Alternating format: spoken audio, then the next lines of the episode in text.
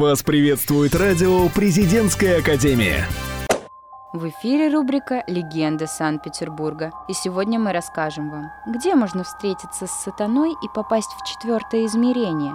И реально ли услышать собственный голос, исполняющий желание прямо у тебя за спиной – Случайный прохожий никогда не догадается, что на набережной реки Фонтанки в доме номер 81 есть подъезд, хранящий невероятное количество загадок.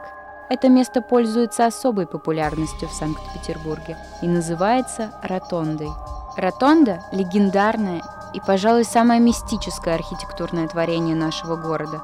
За ржавой дверью парадной в обычном жилом доме прячется красивейшая галерея из шести колонн. Круглым сводом и изящной чугунной лестницей она будто закручивается и уходит к куполу. Есть легенда, что после захода солнца по этой лестнице в Петербург спускается дьявол. И если прийти к нему с просьбой в полночь, то сатана обязательно откликнется на нее. Подтверждают это записи Александра Сергеевича Пушкина, который часто бывал в Ротонде. Спускающийся с небес дьявол – еще одна загадка Ротонды. Говорят, на это явление повлиял принцип зеркального отражения. Его заклятием пропитан весь Петербург.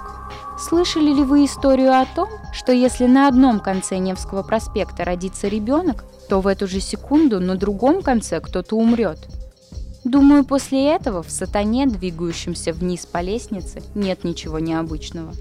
Но некоторые люди под дьяволом подразумевают Петра Первого. Ведь давно существует легенда, что он не умер, а просто уснул. И теперь вечерами он возвращается в Петербург и наблюдает за городом.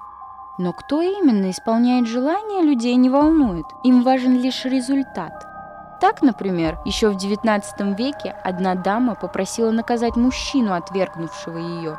И уже на следующий день он был найден в постели мертвым, без каких-либо признаков насильственной смерти. Чтобы желание сбылось, достаточно написать его на стене возле винтовой лестницы ротонды. Местные жители и в этих лестницах видят загадку. Они утверждают, будто это часть масонского ритуала, которая символизирует пути жизни и смерти. Винтовые лестницы, закрученные по-разному, и правда завораживают. И жизнь точно тянется к квартирам жильцов и веет холодом от ступеней, ведущих в никуда. Оттуда и можно уйти в четвертое измерение, перейти в другой мир, который находится за гранью человеческого понимания.